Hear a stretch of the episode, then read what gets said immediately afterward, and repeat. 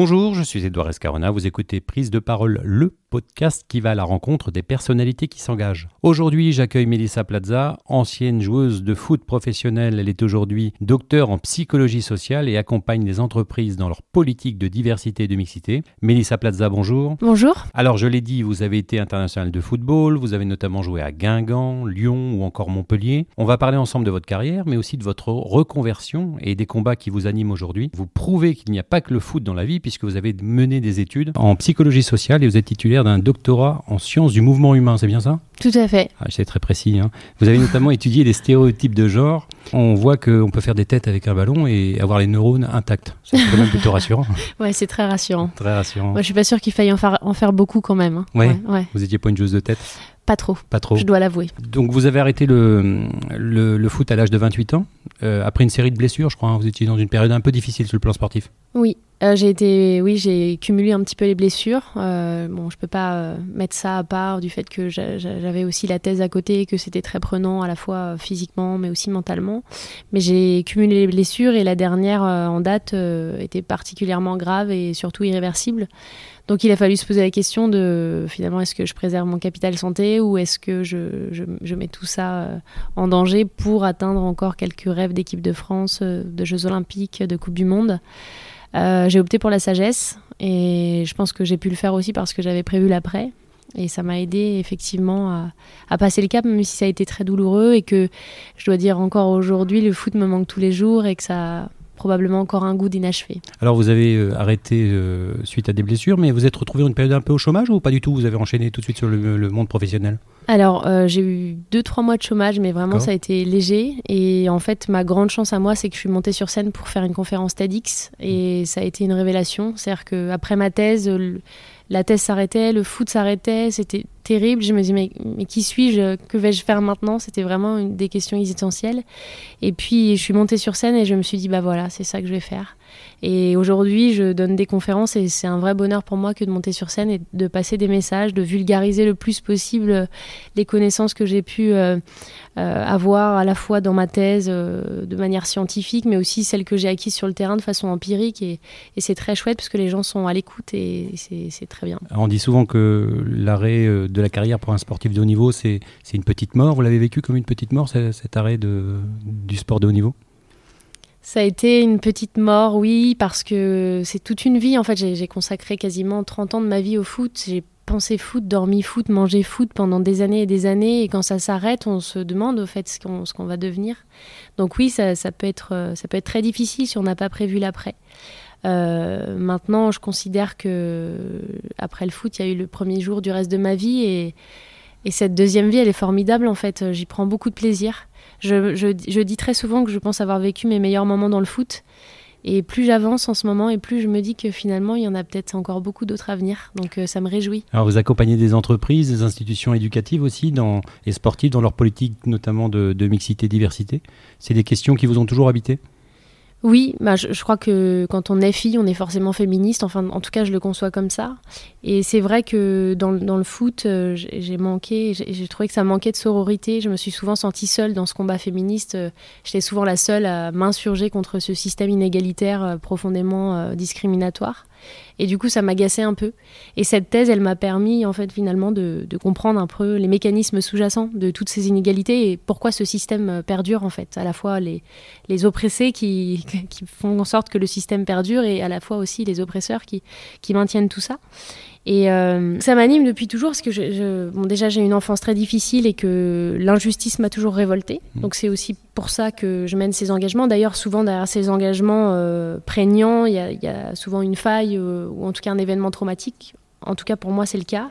Et c'est vrai que j'ai toujours mené ça. Alors, bien sûr, aujourd'hui, mon activité me, me permet de, de, de, mener à bien ces engagements de, cœur et de le faire de façon sereine. Euh, beaucoup plus que quand j'étais dans le milieu du foot, où je me sentais euh, complètement. Euh, enfin, je me sentais pas du tout impactante. Alors que quand ici, aujourd'hui, je monte sur scène devant des managers, devant. Bah, j'ai l'impression d'impacter et j'ai l'impression d'avoir des gens qui sont réceptifs. Donc ça, c'est chouette. Vous avez l'impression que le, sport est un des derniers bastions où s'exprime justement ce, sexisme? Alors, dernier, non, parce qu'il y en a plein d'autres. Mais je, oui, c'est un, un des bastions où le sexisme s'exprime. Et n'est jamais euh, remis en question. C'est presque légitime. Donc euh, la présomption euh, d'incompétence et d'illégitimité qui pèse sur nous dans, le football, elle est toujours là. la place précaire qu'on occupe depuis des années, bah, c'est toujours le cas. Et c'est toujours très difficile. Et aujourd'hui encore, on parle, on n'évoque pas les salaires. Je veux dire, dans le monde professionnel, on remet en cause les inégalités salariales. Euh, dans le monde sportif, si on s'y intéressait un peu, c'est juste effarant, quoi. C'est abyssal, euh, les écarts qu'il y a entre les... Entre les salaires aussi, entre les structures, entre les moyens pour s'entraîner, euh, les, conditions de déplacement. Bien sûr, la, discrimination s'inscrit dans les moindres détails, dans, le, dans la taille des chaussettes qu'on vous offre. Et quand vous voyez des sports comme le tennis, aujourd'hui les, les, les, prix dans les tournois sont les mêmes entre les hommes et les femmes, vous dites que ça, ça avance plus vite que dans le foot par exemple? Bah, Disons qu'elles ont aussi démarré plus tôt. Euh, voilà, mais ça avance, mais ça avance difficilement. C'est aussi régulièrement remis en question. Euh, Djokovic avait pris des positions par rapport à ça. Euh. donc rien n'est définitif et, tout est toujours très précaire, euh, notamment pour les femmes. Donc c'est ça qui est difficile, c'est un combat qu'il faut mener à chaque fois, et c'est aussi pour ça que ça m'agaçait de voir que mes coéquipières euh, ne s'insurgeaient pas, parce que c'est aussi oublier notre histoire, euh, l'histoire du féminisme, de ces femmes qui se sont battues pour nous, pour qu'on ait des droits qui sont aujourd'hui encore très précaires. Donc je pense qu'il faut préserver ça, se serrer les coudes bah, pour, pour, pour gagner toujours un peu plus, et puis qu'on puisse arriver dans une société un peu plus égalitaire. Alors vous dites que les stéréotypes sexués sont sont, des freins à la liberté individuelle. C'est vrai dans le sport, mais c'est aussi vrai dans l'entreprise. C'est vrai partout. C'est vrai partout et c'est vrai pour les femmes comme pour les hommes. Ces injonctions qui sont faites à la féminité pour les femmes et à la virilité pour les hommes euh, nous astreignent à certains rôles, euh, nous empêchent euh, d'exprimer pleinement notre potentiel, d'exprimer pleinement notre personnalité. Combien de gens autour de moi me disent euh, tu sais, moi j'aime bien mon boulot, mais en fait, ce que j'aurais voulu faire, c'est ça, et mes parents voulaient pas, ou c'était mal vu à l'époque. Et j'en ai plein des exemples comme ça. Pas plus tard que le week-end dernier, on a, on a fait un, tournoi de, foot en mixité.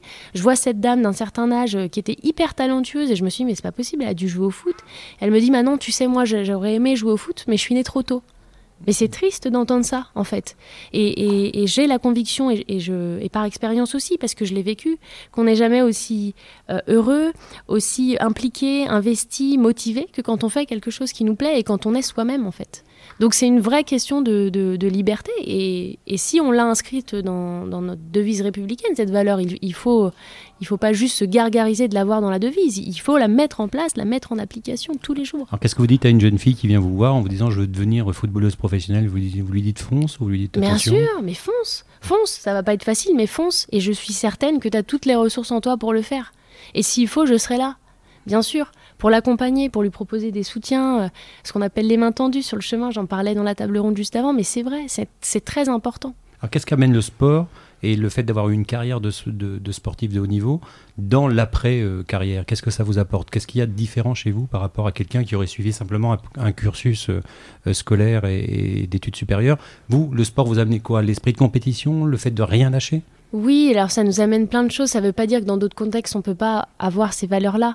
Mais c'est vrai que euh, il faut faire preuve d'une discipline de fer quand on s'engage dans, le sport de haut niveau. Et ça, quelle que soit la discipline, c'est des heures et des heures d'entraînement à se faire mal, euh, à oublier, à repousser sans cesse les limites euh, tolérables de la douleur, etc.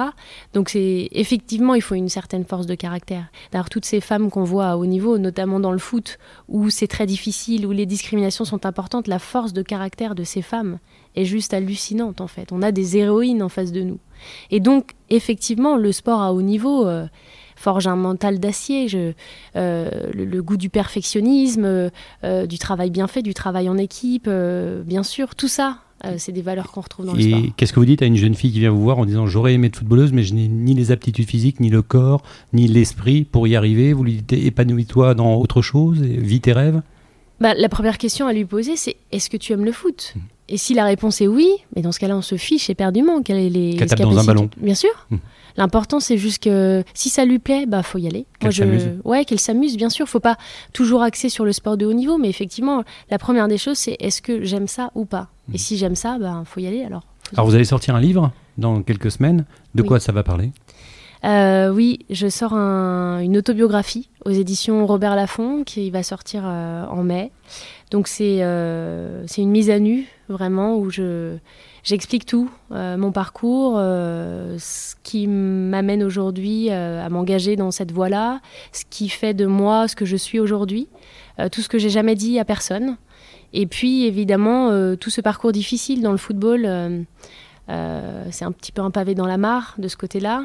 Et puis forcément, ce, bouquin, il a vocation à passer des messages, mais des messages d'espoir, à la fois pour tous ces gamins déracinés qui pensent que parce qu'ils n'ont pas eu ce qu'il fallait à la naissance, ils peuvent pas s'en sortir, parce qu'il y a des gens sur le chemin qui nous tendent la main, toujours, et qu'il faut être ouvert pour, pour les voir. modeste aussi pour les saisir. Et puis à toutes ces femmes toutes ces jeunes filles, toutes ces filles euh, qui rêvent de devenir, euh, je sais pas moi, astronaute, physicienne ou je ne sais quoi, et qui, qui, qui ont peur ou qui, qui pensent qu'elles pourront pas le faire. Leur donner l'exemple, leur dire que c'est possible, les inspirer. Inspirer aussi les hommes à, à pourquoi pas euh, affirmer leur sensibilité et à oser être, être eux-mêmes, en fait, au-delà de tous ces codes de la virilité. Donc c'est vraiment un message euh, un livre plein d'espoir. En tout cas, je l'espère. Et un livre pour tout le monde, puisqu'il y a plein d'hommes qui sont féministes. Exactement. Et ça, c'est hyper réconfortant. Merci beaucoup, Mélissa. Merci. À, à bientôt.